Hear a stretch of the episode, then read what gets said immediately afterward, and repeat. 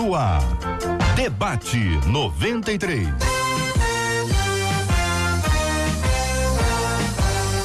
Realização 93 FM. Um oferecimento Pleno News. Notícias de verdade. Apresentação J.R. Vargas. Alô, meu irmão. Alô, minha irmã. Aqui fala J.R. Vargas. Estamos de volta, começando aqui mais uma sobre edição do nosso debate 93 de hoje, nesta sexta-feira, dia 13 de setembro de 2019. Vale com o debate 93 2461 E-mail debate arroba rádio 93.com.br Facebook Rádio 93 FM Site www.radio93.com.br Vale com 93 pelo WhatsApp. 96803 8319 96803 8319 Muito bom dia para você que já está no Facebook e já correu aqui para o Facebook da 93 FM. Estamos transmitindo agora para você o nosso programa ao vivo e é sempre um privilégio enorme ter você com a gente aqui na Melhor. Essa é a 93 FM, esta é a Rádio do Povo de Deus e no Facebook estamos transmitindo o nosso debate 93 de hoje. Marcela Bastos, muito bom dia, Marcela. Bom dia, JR. Bom dia aos nossos ouvintes com tchauzinho para a turma do Face 968038319, o WhatsApp.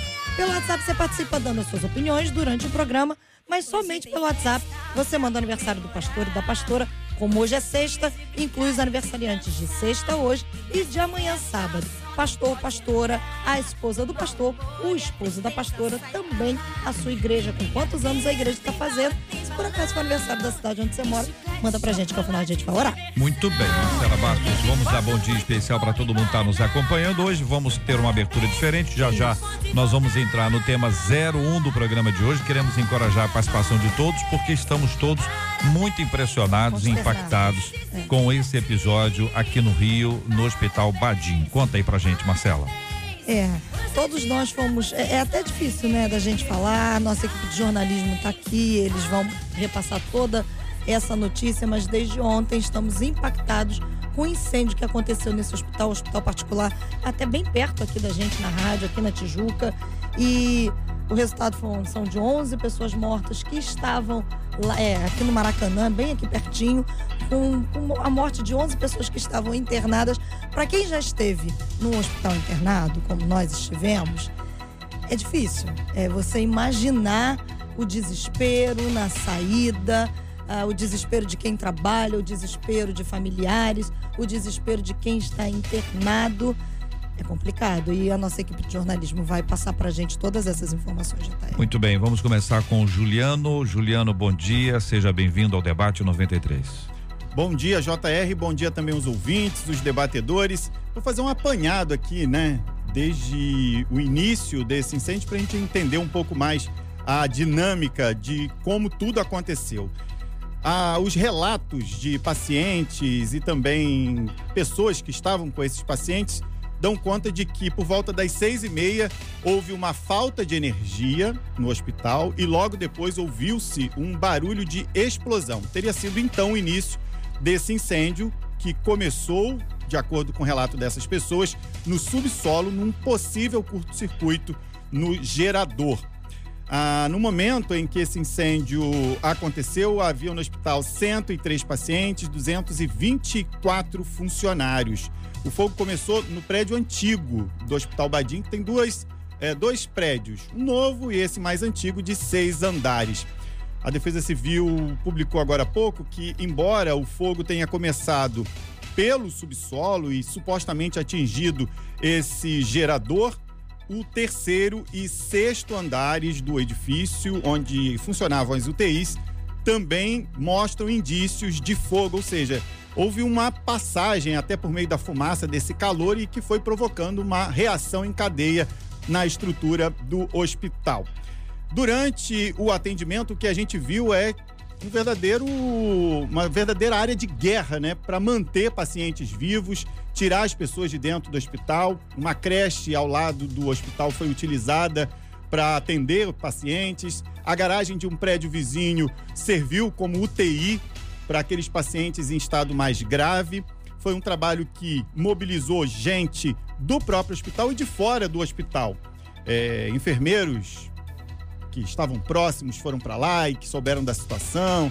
A gente sabe de relatos de médicos que dirigiram ambulâncias, bombeiros que estavam de folga foram lá também para ajudar no combate às chamas. Inclusive, quatro desses bombeiros que trabalharam no combate ao fogo tiveram intoxicação e foram levados para um hospital da corporação no Rio Comprido. Desses 103 pacientes, 92 foram salvos, 11 morreram, de acordo com a direção do Hospital Badim, nota divulgada no início dessa manhã.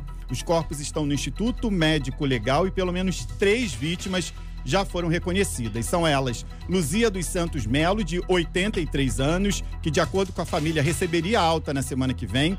Irene de Freitas Brito, de 84 anos, e a Darcy da Rocha, de 88 anos. O que se viu ali no Hospital Badim foi uma verdadeira operação a favor da vida. Obviamente que a perícia vai chegar à conclusão se foi um incidente, algo que poderia acontecer, ou se houve algum tipo de ingerência da direção do hospital. Mas o que a gente pode informar, pelo menos nesse momento, para a gente ter uma ideia de como está a unidade nesse momento, a equipe da Defesa Civil e os engenheiros da Prefeitura, juntamente com a perícia da Polícia Civil, que chegaram por volta de 8h20 da manhã, ainda não conseguiram chegar na área do gerador devido à temperatura alta e também devido a toda a situação crítica ali do que foi queimado e o cuidado também para que essas equipes tenham acesso a esse local de forma segura e que também não haja ali qualquer tipo de vazamento de produto tóxico que possa colocar em risco também a vida dessas pessoas que vão estar lá para poder fazer esse trabalho de perícia e também de acompanhamento. A repórter Mariana Menezes também tem informações, acompanhou com a gente ao longo dessa manhã toda essa movimentação no Hospital Badim. Ela tem informações a respeito de pessoas que tinham parentes ali, tem relatos dessas pessoas. Esse trabalho, essa mobilização de solidariedade que o Rio de Janeiro viu de ontem para hoje. Mariana, bom dia. Bom dia, Juliano. Bom dia, debatedores. Bom dia aos ouvintes. Bom dia, JR. O que a gente pode frisar nesse momento, eu acho que é a comoção em volta do hospital é, o agir de Deus, Deus usando as pessoas, porque é muito bonito, pessoas doando água, pessoas saindo de suas casas para ajudar. É, passou no jornal inúmeras vezes uma moça que perdeu a mãe, enterrou a mãe naquele dia e saiu do enterro da mãe e foi pro hospital ajudar. Ela trabalhava no hospital e foi ajudar os colegas. Então, creche que funcionou agora como virou um hospital, uma creche ontem na, na quinta-feira, após o incêndio. Os sobreviventes foram encaminhados para diversos hospitais, alguns já foram liberados. E foi realmente uma comoção muito grande em volta do hospital. Mais informações a qualquer momento na programação, a gente está acompanhando. Eu e Juliano aqui, é uma notícia muito triste, mas né, vamos torcer pelos sobreviventes nesse momento. A direção do Hospital Badim, JR, disponibilizou um número de WhatsApp para informações. Esse número é o 97101 3964 e também há um e-mail disponibilizado para que as pessoas possam tirar suas dúvidas e obter informações. É o suportefamilia@badim.com.br. Vou repetir o número do WhatsApp: 971013964 e o e-mail suportefamilia@badim.com.br. Esses 92 pacientes que foram retirados com vida foram levados para seis hospitais, são eles Norte, Quinta, Caxias e Copa, da Rede DOR, São Vicente de Paula, Israelita e inicialmente também haviam sido levados alguns pacientes para o Hospital Municipal Souza Guiar, mas a prefeitura já informou que esses pacientes já saíram de lá. O, a prefeitura decretou luta oficial de três dias. O prefeito Marcelo Crivella lamentou essa tragédia. Muito bem, minha gente. O assunto é gravíssimo, é um momento de dor, de sofrimento, de angústia para muita gente ainda inserida nesse contexto. Também vale aqui a imaginação para as dificuldades e problemas que nós podemos enfrentar num ambiente como, como esse, a necessidade de cuidados extremos, de zelo extremo, de ajuda nesta hora preciosa. Um dos ouvintes conta aqui que uma irmã da igreja estava com a mãe internada nesse hospital e ela ligou para essa irmã que entrou em contato com todos da igreja e eles oraram juntos. ela disse que graças a Deus essa essa menina foi resgatada com vida, mas segue com sérios cuidados e ela pede oração a todos. Eu tenho a impressão que uma contribuição muito expressiva da rádio hoje, dos nossos ouvintes, além das informações, é pedir oração. É muito importante que isso seja feito, porque a gente sabe que a oração do justo pode muito em seus efeitos. Se a gente pode orar, buscar a misericórdia de Deus, as autoridades têm que trabalhar e a gente ora para que elas tenham sabedoria. Os bombeiros ficam numa linha que eles. É, é, pode estar tá sem o aparelho específico, pode estar tá sem a proteção específica, mas eles sabem que se ele não entrar, ninguém mais vai entrar e alguns deles eles doam a vida mesmo, a saúde mesmo para poder enfrentar essas adversidades. Então a gente vai continuar mantendo os nossos ouvintes bem informados com mais informações. Chegando você volta. Está combinado. Está combinadíssimo. Maravilha. Muito obrigado a você, Juliano. Muito obrigado a Mariana, o nosso departamento de jornalismo da 93 FM. Tema difícil, assunto complexo. Quero já dar bom dia aos nossos debatedores, pastor Nemias Lima, pastora Nadiege Macário, pastor Rodson Bulê, pastor Djalmir da Cunha, todos eles aqui já com os microfones abertos, acompanharam com muita atenção os relatos do nosso da nossa equipe de jornalismo. Como é sofrido um assunto como esse, não é isso, queridos? Bom dia, bem-vindos a todos. Bem-vindo a todos. Bom dia. No primeiro aspecto, no, primeiro momento quando eu recebi a notícia é oração, né? Nós já colocamos em oração, clamando a Deus pelas famílias, pedindo a Deus por toda essa situação que não é fácil, né? Principalmente os familiares com seus é, queridos ali naquele hospital. Então, realmente uma tragédia e cabe a nós orar e clamar ao Senhor por essas vidas. Pois é, JR. Veja bem, é uma situação de tristeza. É, o que eu gostaria também de pontuar, mesmo sabendo desse momento constrangedor, é quando que nós, como assim, cultura, vamos avançar um sentido preventivo, né? Eu sei que acidente acontece, eu sei que, que problema acontece em qualquer lugar, mas a gente, de repente, eh, será que se a gente tivesse uma cultura no país, eh, eh, poderiam ser evitadas essas 11 mortes? É isso que a gente talvez tenha que também perguntar, mesmo nesse contexto, que eu concordo plenamente, de oração, pedir a Deus que, que não se desdobrem problemas de outros que foram socorridos, mas a gente avaliar também né, e avançar como país cada vez mais nessa questão preventiva. E que Deus dê sabedoria a todos lá que estão administrando essa situação. Senhores. Eu gostaria de continuar nessa, nesse caminho e eu entendo muito pouco sobre engenharia ou sobre prevenção, mas por conta do que aconteceu eu tenho lido. Hum.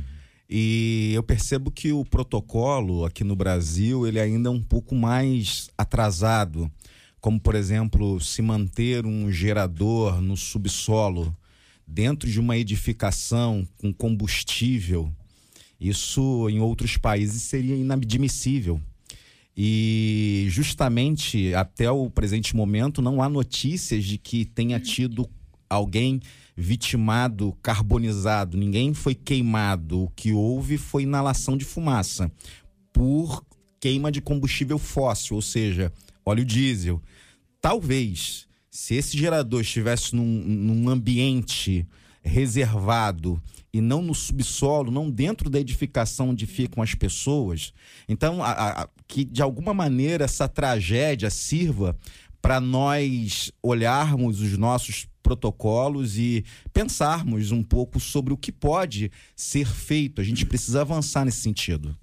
É mais uma tragédia, infelizmente, e cabe a nós realmente, como povo de Deus, orar, interceder pelas famílias, por aqueles que ainda estão internados e pelas famílias que estão enlutadas, né? Então, esse, essa é a minha fala, nós devemos realmente interceder durante todo esse tempo. É, enquanto os debatedores estão falando e a gente fala sobre oração, eu vou fazer menção aqui de uma entrevista que acabou de dar uma senhora, que eu não me recordo o nome dela, ela tem 75 anos, ela foi para um desses hospitais aqui, e ela, ao lado da filha, ela conta que ela estava no CTI. Ela se levantou. Quem já esteve no CTI sabe o quanto é difícil. Eu falo isso porque eu já estive lá, JR também já esteve, e você fica cheio de fios debilitado, porque você praticamente não anda.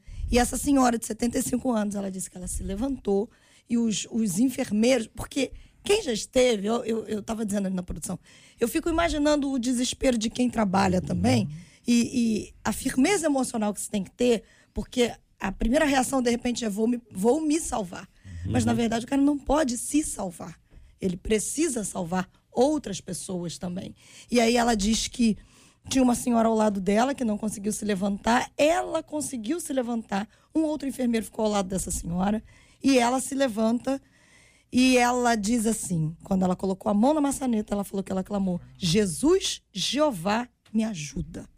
Ela conseguiu abrir aquela porta e ela conta que ao sair, depois o repórter conta isso, que quando ela saiu, as pessoas lá embaixo nem acreditavam que ela saiu cheia de foligens.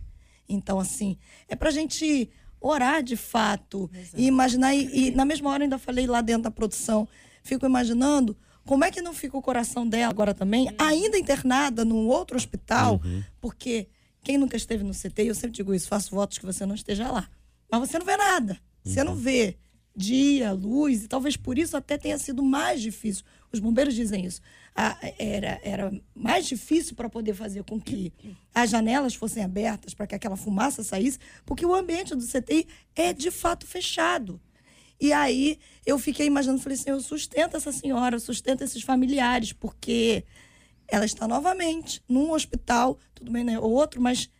E, e emoções. O trauma, né? O trauma o medo. Então, é tempo do povo de Deus, de fato, se levantar e orar. E um outro fato que eu me lembro agora, um outro testemunho, é de um marido de uma acompanhante. Ela estava acompanhando e ela não conseguia sair, ela quebra a janela com os pés e pula. Ela teve os dois tornozelos quebrados, ela está internada até aqui no Quintador. Hã? No terceiro andar, ela pulou do terceiro andar pela luta fazer uma Tereza, Tereza é, com é.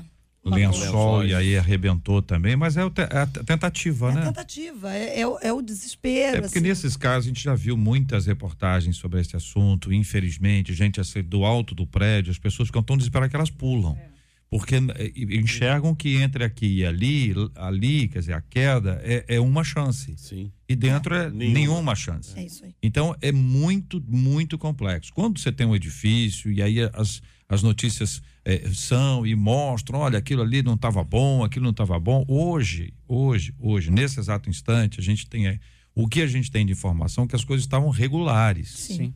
É claro que os bombeiros vão investigar. Sim porque infelizmente, infelizmente acidentes, acidentes acontecem em qualquer lugar, uhum. acidentes. Uhum. uhum. Agora é necessário ver se existe alguma negligência, uhum. que aí é uma outra história, Sim. mas veja, grandes monumentos da humanidade já passaram por isso. Uhum.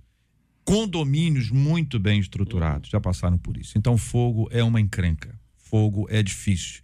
E é desesperador para quem não tem uma porta, né? Vai sair por onde? Isso. Né? Há alguns anos, Marcela conhece bem essa, essa, essa história, quando o ônibus da aviação Itapemirim foi. foi é, ele foi sequestrado, estou botando entre aspas aqui, porque os bandidos entraram dentro do ônibus e tiraram o, o motorista do ônibus. Hum. Pararam o ônibus com, com pessoas dentro e colocaram fogo.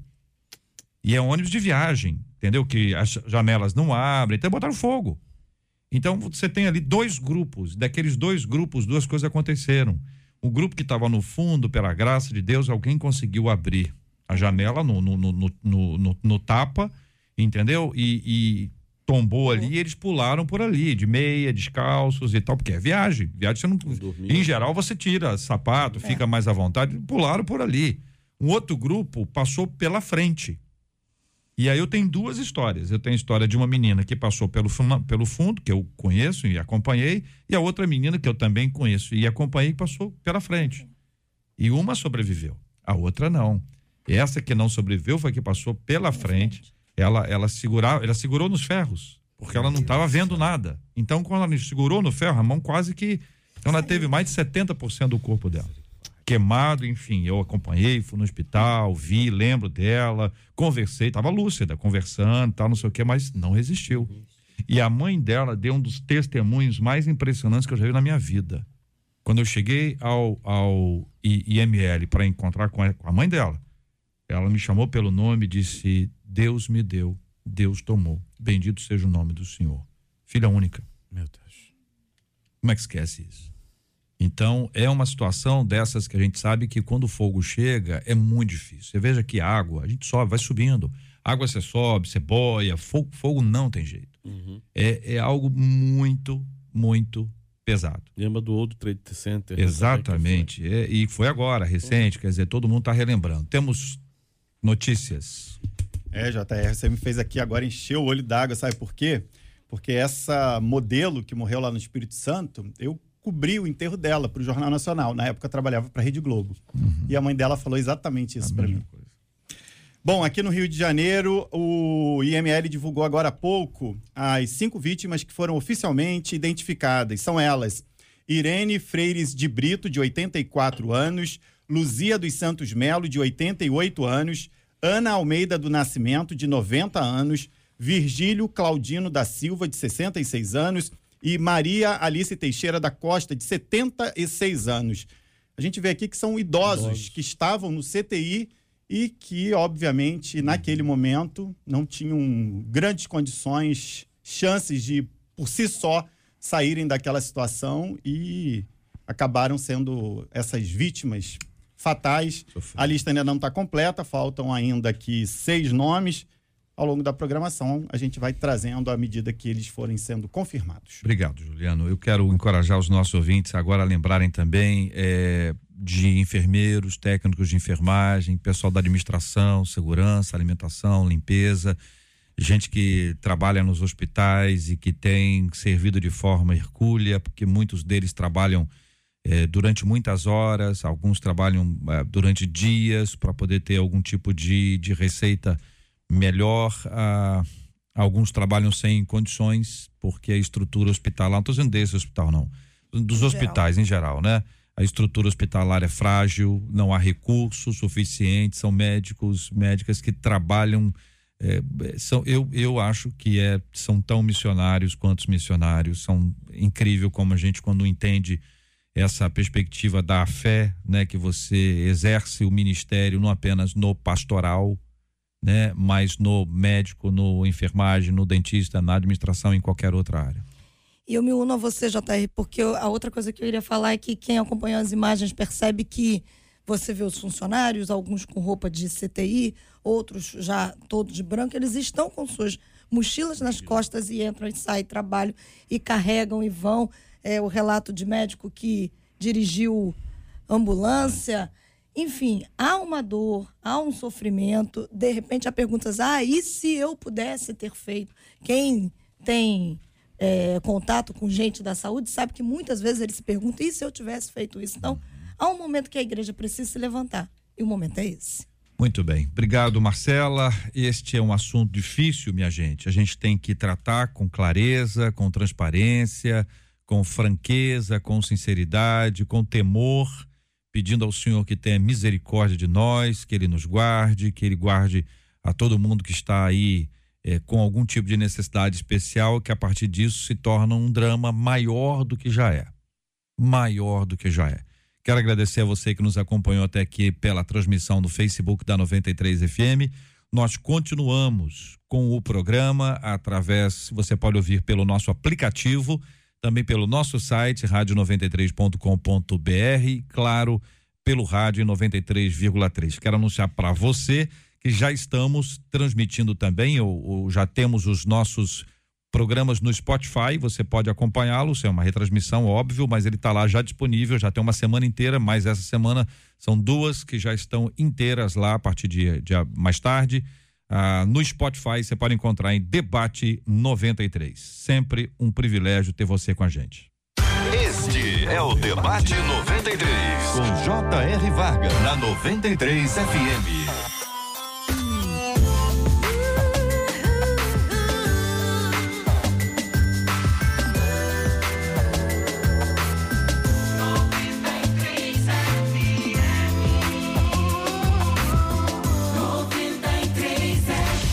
Tema 01 do programa de hoje. Não guardei a palavra de Deus como deveria e durante a minha juventude cometi alguns deslizes.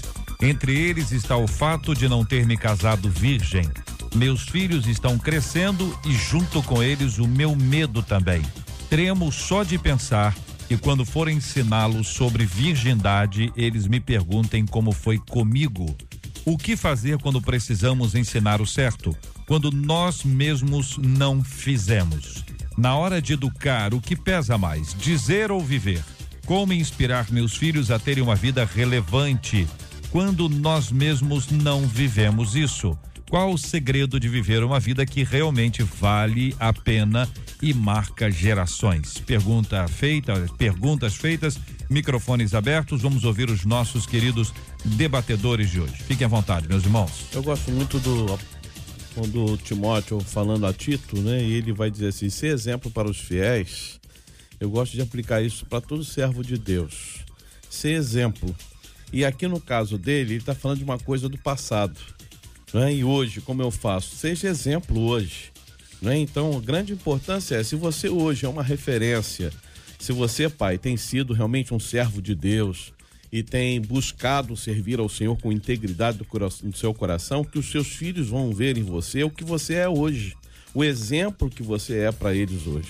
Então, isso daí que faz toda a diferença, ao meu entender, no meu ver, a sua postura como servo de Deus, a sua intimidade com Deus, há de influenciar os seus filhos e a sua geração, seus netos. Todos eles verão em você um servo de Deus que foi lavado e transformado pelo sangue de Cristo.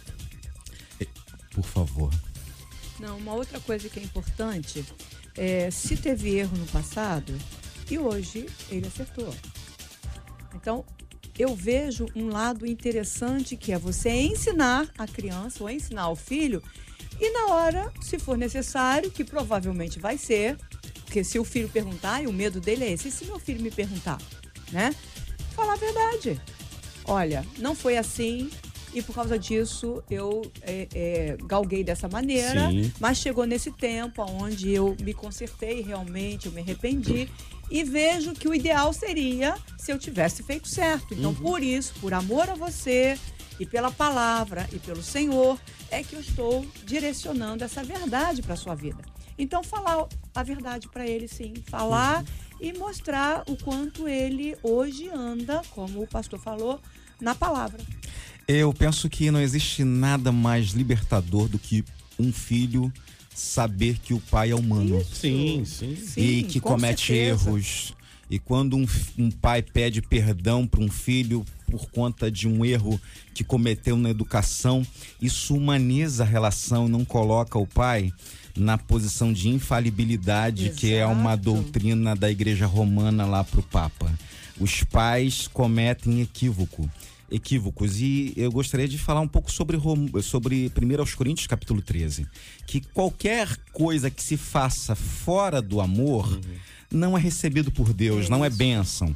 A verdade dita sem amor é uma desgraça. E em amor e no amor, até o erro que se comete pode ser usado como ensino para alguém. Exato. Então essa pessoa ela precisa ser verdadeira, de como a pastora que falou, de, de, de dizer como foi a experiência? Olha, aconteceu isso, por causa disso eu colhi. Eu tenho absoluta certeza de que essa pessoa colheu frutos ruins Sim. dessa semeadura. Aconteceu desse jeito, dessa forma. Você não precisa repetir essa história. Você não precisa cometer os mesmos erros. Deus me restaurou. Hoje eu estou aqui, mas por causa disso eu sofri muito. Então, mais do que é, ficar pensando pensando, mas e se o filho perguntar? Seja verdadeiro.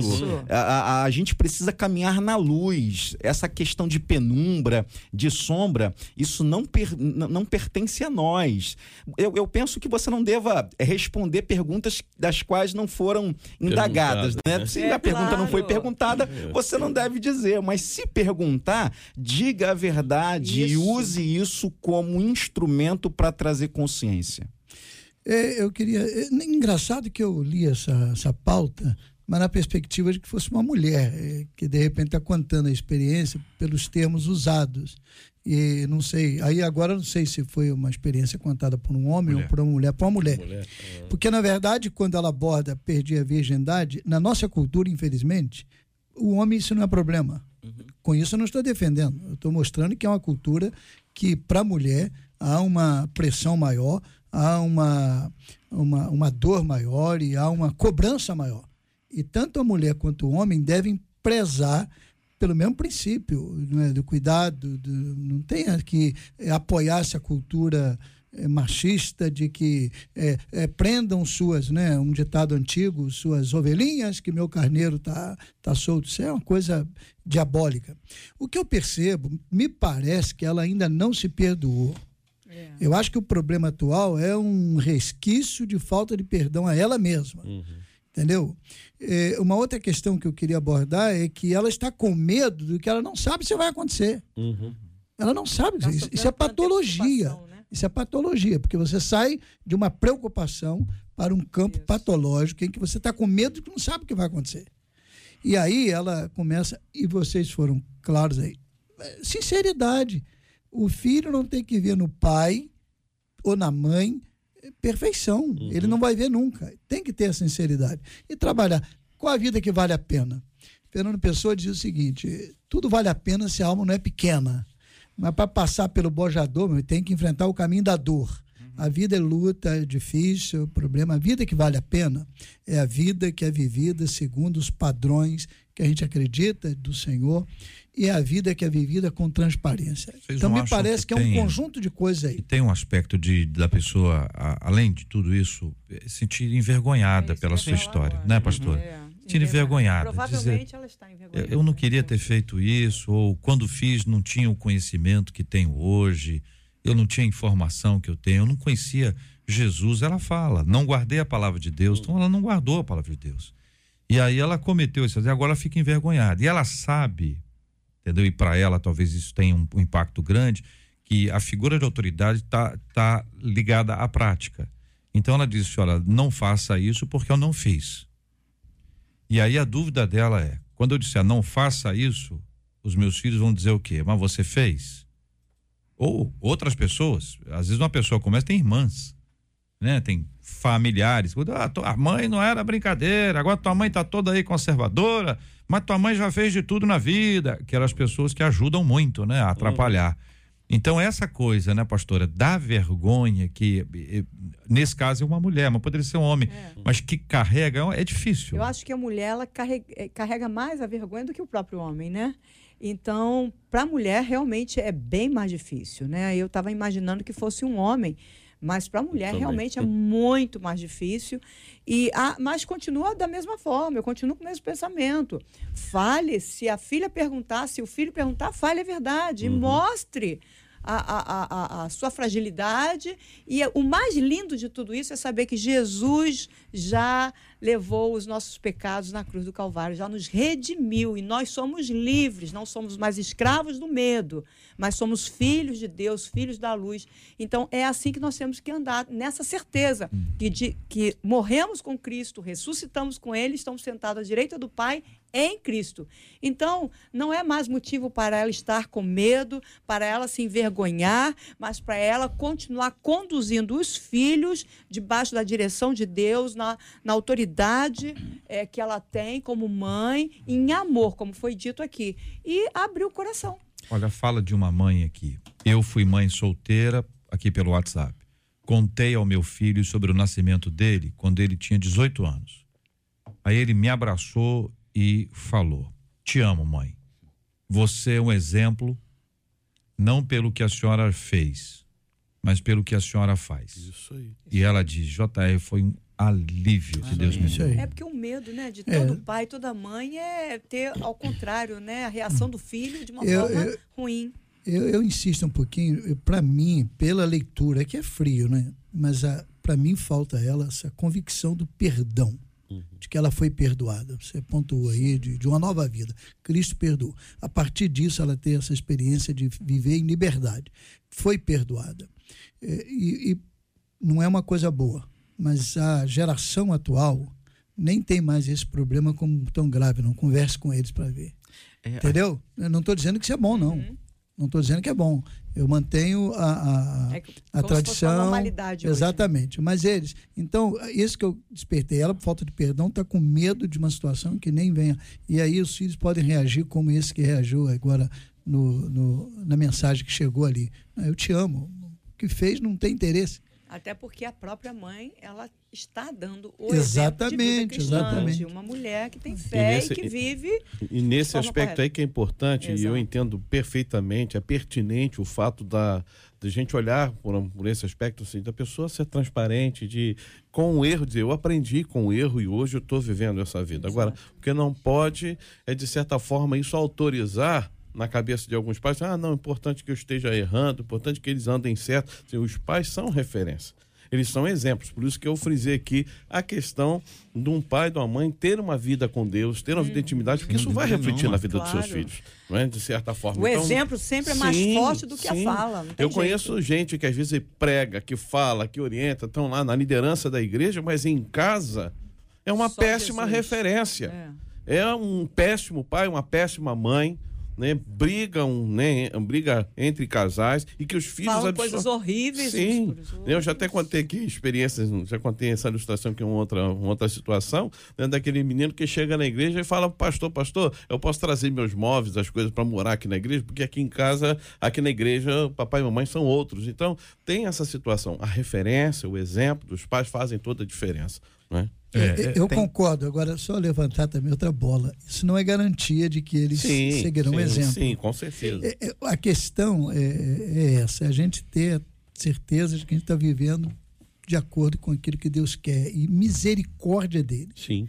Porque, apesar disso, eu concordo que o exemplo tem um poder muito grande. Mas eu discuto um pouquinho: é, o exemplo é mais importante do que fala. Não, os dois são importantes. Sim, Porque você precisa do conceito. O conceito tem que ser verbalizado. sim. Então é ali. E, e se você pegar o Deuteronômio, por exemplo, que é uma referência do povo judeu até hoje, você pega que ele diz: ó, você vai ensinar o seu filho, você vai falar com ele andando pelo caminho. Deuteronômio 6. Você vai colocar escrito nos umbrais da porta. Você vai, quer dizer, o conceito tem que ser firmado. Lógico que o conceito sem exemplo. É isso aí. Então, é claro, mas ele tem um valor muito grande. Uhum. Agora, mesmo assim, o que eu sempre me, eh, me tranquilizo, olha a misericórdia do Senhor. Eu tenho os filhos melhores do que eu, dez vezes, misericórdia do Senhor. São 11 horas e 40 minutos aqui na 93 FM. 11 e 40 minha gente. Estamos juntos no Debate 93. A atitude de um professor de matemática acabou viralizando depois que um trecho da prova foi compartilhado numa rede social, que é o Twitter. A garota acertou a questão, só que ela não estava confiante na hora da prova do que ela tinha feito. Aí o que, que ela fez? Ela escreveu um recadinho na prova para o professor e disse assim: Jorge, eu sou uma decepção em matemática, então, ó, se assusta com meu zero, não. PS, me dá um ponto. Foi aí que o professor resolveu arrumar a frase da menina na própria prova. Ele risca algumas palavras e acrescenta outras. E com o que ele fez, a frase ficou da seguinte maneira: Jorge, eu não sou uma decepção em matemática. Exclamação. Então me ajuda a entender melhor? Interrogação. E aí depois que ele reescreveu, ele ele mesmo responde essa nova frase dele e diz assim: "Claro". E ao pedido de dar um ponto para ela, ele disse: "Não há necessidade, porque a aluna tinha acertado a questão". E aí a gente pergunta: como agir quando bate na gente aquela insegurança? Por outro lado, como sermos pessoas capazes de incentivar e de extrair dos outros o melhor que eles têm e muitas vezes não acreditam que tenham? E o que, que nos diz a Bíblia sobre insegurança? Mencionamos Salmo 125, 1.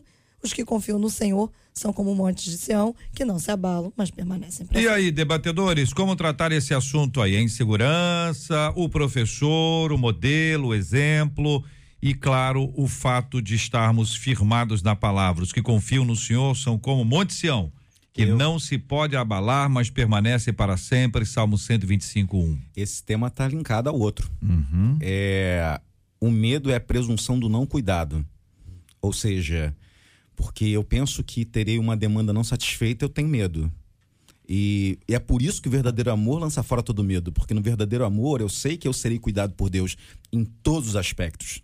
Essa insegurança, ela, ela surge a partir do momento em que eu não consigo ter o discernimento de quem de fato eu sou. E porque eu não sei quem de fato eu sou, eu não consigo perceber que, do que eu sou capaz.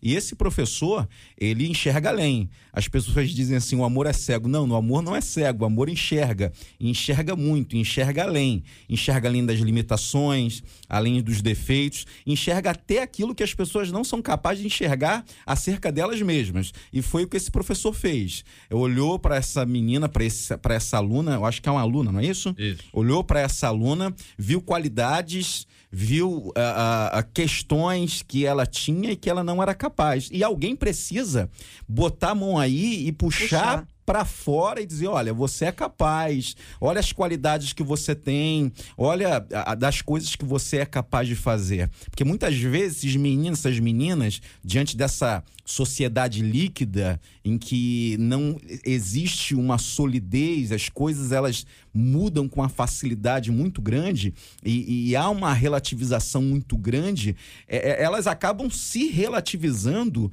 à frente, em, em, em frente de todas as questões. E quando a gente se relativiza dessa forma, a gente vai viver de insegurança em insegurança.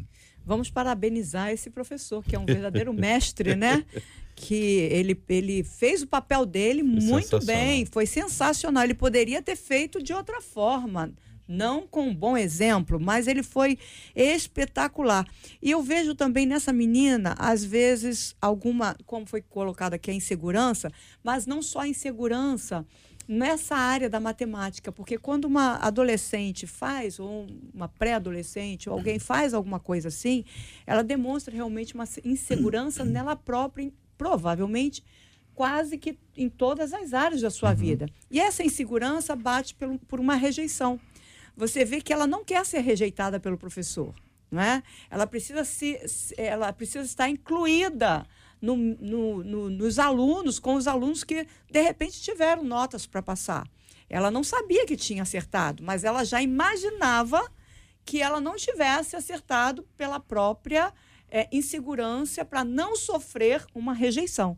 Então, esse professor foi mil, foi né? Foi espetacular que todos os outros mestres sigam esse exemplo. Oh, eu lembrei aqui, acho que foi a mãe de, de Einstein, né? Que ele foi mandado embora da escola e é, um bilhete que ele não era apto ali para estudar. E a mãe pegou o, o bilhete e mudou o conteúdo dele. É, em vez de ler para ele que ele era incapaz, que ele não tinha condições, ela inverteu dizendo que ele era muito capaz, que ele era muito inteligente, que ele não podia ficar naquela escola. Hum. Bem, na verdade, esse professor né? criou, exatamente, depois se tornou. Esse professor, na verdade, é, criou, é, é mudou o, o paradigma, não é? Que aquela menina estava aqui tentando sedimentar, não é? Uma mudança de mentalidade. Porque ela estava instalando na vida dela a ideia de que eu, eu eu não vou conseguir, eu não consigo, eu sou ruim em matemática, eu não vou conseguir. E ele mostrou para ela que não era, tanto é que ela acertou Sim. sem saber. É, a atitude dele tem realmente um valor muito grande. Eu penso que os professores têm um papel muito importante, apesar de toda a, necessidade de maior investimento. Isso é comprovado que na ponta mesmo da educação o país não investe é, apesar de, de ser a rubrica maior em todos os orçamentos, pela legislação, mas lá na ponta mesmo, por causa da corrupção, por causa do desvio, não vai. Então, mas os professores têm um papel muito importante, porque pode mudar o destino do ponto de vista educacional Sim. de muita gente e contribuir para o mundo. Olha, então, quando, quando tá... um pai, quando um pai ou a mãe, pastor, quando o pai e a mãe, eles chegam e, e por exemplo, fazem, quando o, se o pai dessa menina, a mãe dessa menina, vai à escola e disse, Jorge, ajuda a minha filha, não, não, não, escreve um negócio ruim. Se tivesse escrito alguma coisa ruim, tem, tem uma, uma conotação. Mas quando o professor mesmo estabelece isso, quando ele, quando ele olha para o aluno e vê potencial, quando ele percebe que o aluno tem condições, é uma coisa tão nobre, né?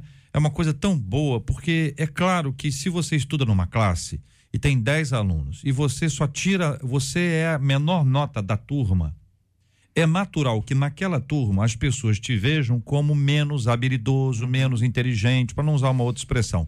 Menos isso, menos aquilo, menos aquilo. É natural, porque é um grupo de pessoas que a avaliação, a comparação está ali entre eles. Só que a escola não consegue mensurar, as provas não conseguem mensurar toda a capacidade de, de, de, aprende, de, de aprender, de, de, de raciocinar, de reflexão. Tem coisas que, que a escola, com modelo de prova, a prova não consegue mensurar. Há pessoas que decoram, têm uma memória Uhum. privilegiada. É incrível. Vocês já devem ter feito prova de tabela periódica, que a gente tinha que decorar isso, não podia mexer a cabeça. Uhum. Se você batesse a cabeça de lado, ó, se alguém te desse um tapinha, Provavelmente nenhum de nós aqui lembra a equação de segundo grau. é, en- enfim, então, então você, você pode. Agora, quando você tem um, um aprendizado que estimula o raciocínio, às vezes demora um pouquinho para a pessoa pegar o raciocínio, mas depois que pegou o raciocínio, acabou. Não esquece. Acabou. Então não é que demora, é que a pessoa, ou a pessoa inteligente, ela está pensando em várias outras possibilidades que não só essa que você está ensinando. Então o aluno está lá pensando, o professor está dando a equação e o, profe- o aluno está lá pensando, não, podia ser isso, podia ser aquilo, podia ser. Entendeu? Não, não, não entendi ainda. Ah, seu burro, seu isso, aqui, mas o cara está longe, a cabeça dele está indo longe no negócio. Então, às vezes, a pessoa faz uma avaliação equivocada por causa de uma prova. A prova na escola não comprova o saber completo do É indivíduo. verdade. Ele comprova aquilo ali, um, um pedaço. O aluno pode ser um aluno que voa, voa porque tá chato. Porque, porque ah, o professor só fala a mesma coisa, porque os colegas fazem perguntas absurdas, bagunça na aula toda. Então você pode ter um aluno que é genial e ele tá voando por causa desses outros ingredientes. Mas quem sabe descobrir isso? O professor. O, pro, ó, o ou a, né? Aquela pessoa no singular maiúsculo que precede a palavra professor para dizer assim, é esta pessoa, este consegue. Ele olha no fundo e diz assim, não, você tem condições, vou trabalhar. pra-" É um discipulado, gente. discipulado. É um discipulado. Você pega uma pessoa que está toda arrebentada, de não vou trabalhar com essa pessoa, até essa pessoa ser erguida e tal. E no final das contas, quando passa, o próprio aluno ou aluna reconhece isso, não é verdade? Olha, eu mesma passei por isso. Na minha adolescência, eu não conseguia fazer física, aula de física, e mudou o professor. O professor lembra dele até hoje, Yuri. Para você ver como é que marcou. Eu cheguei para ele e falei assim: você vai ter uma péssima aluna, eu não consigo eh, lidar com a física. Ele falou assim: pois você vai mudar. E na primeira aula, na primeira prova, eu consegui tirar 10. Porque ele mudou a estratégia, a estratégia dele era outra. E me cativou de tal forma que eu passei a gostar da matéria dele.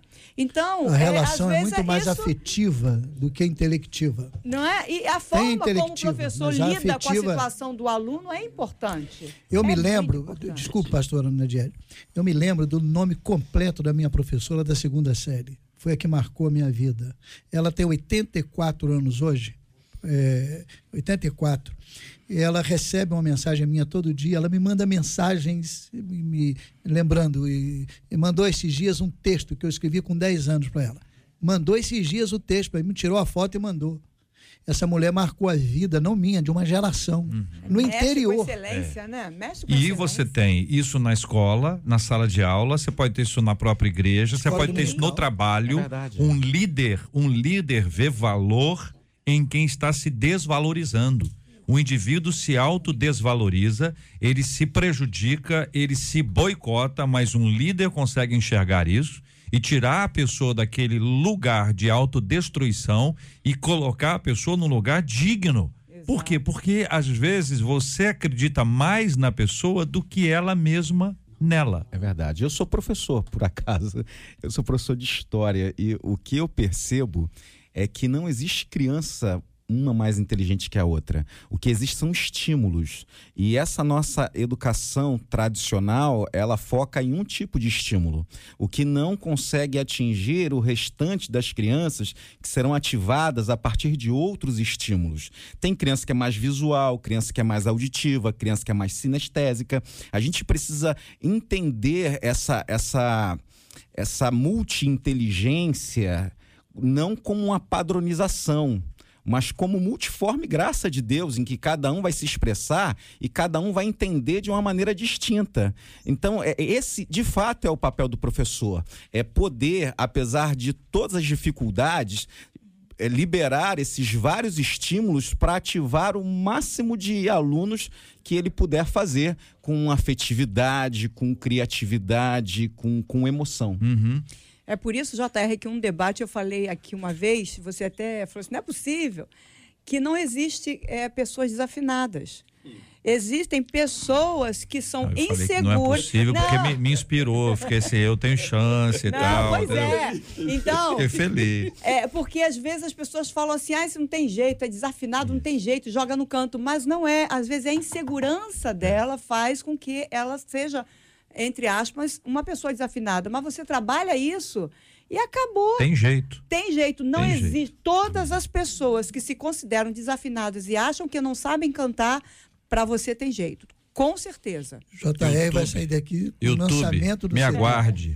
YouTube, eu venho aí, né? Eu venho aí. Mas vejam, queridos, esse esquema de provas, de trabalho que a gente tem em escola, muitas vezes ele, ele, é, ele é o mesmo de 200 anos, né? Ele há 200 anos, ele, ele, ele é repetido. Por exemplo, hoje você tem um negócio chamado Semana de Provas, que é uma das coisas, na minha opinião, mais absurdas que existem, porque ela favorece a decoreba. Ela estimula a decoreba, porque os meninos têm prova segunda-feira disso, daquilo, terça daquilo, daqui, quarta daquilo, daquilo, daquilo. Por que, que faz tudo numa semana só? E Por que, que não se organiza, não, não, não, não cria um, um ambiente de trabalho onde você pode eh, identificar conhecimento, você pode perceber aprendizado, que seja um trabalho, que seja alguma coisa, com a participação dos alunos em sala de aula. Claro, tem gente que se, que se esconde. Claro que tem. Como na prova tem gente que se, que se esconde. Decora, pessoal, pessoas que colam, pessoas que agem de- dessa forma. Ou seja, o modelo de educação Sim. visto na fala desse moço aqui, como é que é o nome dele? Jorge? Na, na, na fala aqui do, do, do Jorge, no texto do Jorge, me parece aquele, aquela coisa que a pessoa consegue identificar. Este aluno não é um número. Uhum. Né? Volto a dizer, isso para mim é, é mais do que dar. Isso aqui é discipulado. Sim, É verdade. Você, quando usou, você foi brilhante nessa colocação do discipulado, porque a pessoa, o profissional que encara, né? No caso aqui nós estamos falando do mestre, do professor, quando ele encara isso como um, né, um ministério, né? Olhando para esse aspecto, É. ele vai dar o melhor de si para investir. Olha como é que ele com certeza virou a chavinha dessa aluna. No, naquilo que ela estava na insegurança de que ah, não vou conseguir, ele mostrou para ela: você pode, você consegue. Vai- e com certeza ela Vai ser mudou. brilhante. Sim. Fez Muito bem, são contigo. 11 horas e 55 minutos no Rio. Este é o Debate 93, com J.R. Varga, na 93 FM. Quero agradecer a presença dos nossos debatedores. Pastor Nemias Lima, por gentileza, leva um abraço para a Igreja Batista do Braga, em Cabo Frio. Obrigado, JR, um abraço para todos que estão acompanhando. Estou aqui com meu irmão, pastor Alair Lima, de São Gonçalo, uma alegria, e rever vocês foi uma alegria muito grande. Pastora Nadiege Macário, a nossa menina da mesa de hoje, levando um abraço para a Igreja Batista da Lagoinha. Sim, deixa um abraço ali para eles e também quero convidar todos vocês para nossa festa country que começa hoje e também tem amanhã a partir das 18 horas ali na Lagoinha Niterói. Se você desejar mais informação, pode entrar ali no meu Instagram arroba PRA pra underline Nadiege com Y EGE Macário. Pastor Rodson Bulê leva um abraço para a comunidade evangélica de Mesquita. Muito obrigado, meu irmão. Muito obrigado, JR. Obrigado a todos. Um abraço, um beijo especial aos nossos queridos ouvintes e para a nossa querida comunidade evangélica de Mesquita. Pastor Djalmir da Cunha, obrigado, meu irmão. Leva um abraço para a Igreja Batista Central em Bom Sucesso. Obrigado, JR. Um abraço aí aos meus queridos debatedores. Feliz demais de estar aqui com o Neemias, um amigão de muito tempo. E fiquei muito feliz de saber que ele estava aqui com a gente, a todos os debatedores. Que Deus abençoe todos. Nosso senador, que Deus esteja guardando a sua vida, doutor Harold. E a todos vocês aí, ouvintes, um abraço. A toda a comunidade do Complexo da Maré, que está ligadinha na melhor. Muito bem, muito obrigado a você que nos acompanhou até aqui, né, Marcela? Hoje um dia difícil, mas temos aí os aniversariantes, nós queremos honrá-los de igual forma. Tratamos sobre esse assunto pesado e difícil na abertura, com bastante tempo, com tran- transmissão ao vivo, com as informações sendo atualizadas, o nosso carinho serão alvos agora da, da nossa oração, assim como os aniversariantes. Nós choramos com os que choram, mas também nós nos alegramos com os que se alegram. Exatamente como nos orienta a Bíblia e nós nos alegramos porque hoje é aniversário do reverendo Leonardo Sayum, que é da Igreja Presbiteriana da Gávea. Também é aniversário do pastor Leandro Ferreira, da Igreja Batista de Neves, em São Gonçalo. Pastor Paulo Simões, da Igreja Batista Atitude, em Vargem Grande. Pastor Anderson Guimarães, do Ministério Boa Terra, em São Gonçalo. E hoje, um ano da Igreja Pentecostal Deus é Fiel, no Jacarezinho. Já amanhã, sábado, aniversário da pastora Márcia Regina, da Igreja Semeando em Cristo uma Semente para as Nações, lá em Vilar dos Teles. Do pastor Fernando Freitas, da comunidade profética Chama Viva, em São João de Meriti. Também amanhã, aniversário do pastor José Mauro Rodrigues, da Igreja Batista da Luz, em Nova Iguaçu. Do pastor Antônio José Tomás, da Igreja Assembleia de Deus, Congregação Peniel, em Campo Grande, do pastor Ananias, da Assembleia de Deus em Belfor Roxo, e do pastor Silas Malafaia, que é da Assembleia de Deus Vitória em Cristo. Amanhã também, 18 anos da Igreja Batista Peniel do Borel. Quanta gente fazendo Muita festa, gente hein? fazendo Pessoas queridíssimas. festa, um abraço para todos, parabéns. Na segunda-feira nós vamos celebrar os aniversariantes de domingo e de segunda-feira. Você continua participando conosco. A todos vocês, queridos ouvintes, um final de semana maravilhoso. Lembrando que domingo é um dia super especial de estarmos juntos na casa do Senhor. Eu lembro sempre do Salmo 122. Alegrei-me quando me disseram, vamos à casa do Senhor. Alguém disse para ele, hein? Alegrei-me quando me disseram. Você está dizendo para quem? Você está chamando quem para ir à casa do Senhor? Lembre-se disso. Lembre-se disso. Estamos juntos no Debate 93. Vamos orar, minha gente, apresentando os nossos temas difíceis e pesados, como este triste incêndio no Hospital Badim, com essas vítimas fatais, com gente que está sendo tratada agora em outros hospitais, pacientes que ontem eram médicos, eram enfermeiros, eram profissionais do hospital e hoje estão sendo cuidados em outros hospitais. Que Deus dê graça, que Deus dê força a cada um deles, que Deus abençoe os familiares ainda mais inquietos e ansiosos. Só a graça de Deus, minha gente. Isso é uma questão muito séria. Só a bênção de Deus para trazer paz ao coração aflito, como estes corações que aí estão. Vamos orar juntos, irmãos, orando pela cura dos enfermos e consola os corações enlutados. Senhor Deus, tome agora, Pai, todos os aniversariantes, o reverendo Leonardo, o pastor Leandro, o pastor Paulo, o pastor Anderson, o primeiro ano, Pai, da Igreja Pentecostal Deus é Fiel, a pastora Márcia, o pastor Fernando, o pastor José Mauro, o pastor Silas Malafaia, o pastor Antônio, o pastor Ananias, os 18 anos da Igreja Batista Peniel, que eles sejam abençoados pela tua mão, Pai. Pedimos também, Senhor Deus, pelos que foram tocados de alguma maneira por essa tragédia aqui no nosso querido Rio de Janeiro, Pai. Quanta dor, quanta angústia, quanto choro. Tem misericórdia, querido Deus. Que o teu Espírito Santo esteja conduzindo os familiares, os amigos que foram alcançados por essa avalanche de dor a um lugar na tua soberania que é de pacificação, Pai. A um lugar na tua soberania, Pai, que é de tranquilidade, Deus. Um lugar na tua soberania, Pai, de conforto, Pai. Que teu Espírito Santo console, Pai. Eu entendo, Senhor Deus, que palavra alguma dita de qualquer ser humano nesse planeta pode aplacar essa dor, Pai. Mas o Senhor pode. O Senhor é o Deus de toda a terra. Nada foge, Senhor Deus, à tua vontade, Pai. Nós pedimos ao Senhor que, de alguma maneira, eles sejam confortados pelo teu Espírito Santo, Senhor Deus. Traz luz, Pai. Traz elucidação, Senhor Deus. Sejam com aqueles, Pai, que estão com o coração enlutados, Pai. Os doentes, Senhor Deus, que por conta desse transporte abrupto acabaram piorando a sua situação de saúde. Pai, toque em cada um deles. Eu sei que o Senhor pode, Senhor Deus. Muito obrigado, porque o Senhor é rocha eterna, é socorro bem presente na angústia. É dessa forma que nós oramos e fazemos isso em o nome de Cristo Jesus. Amém.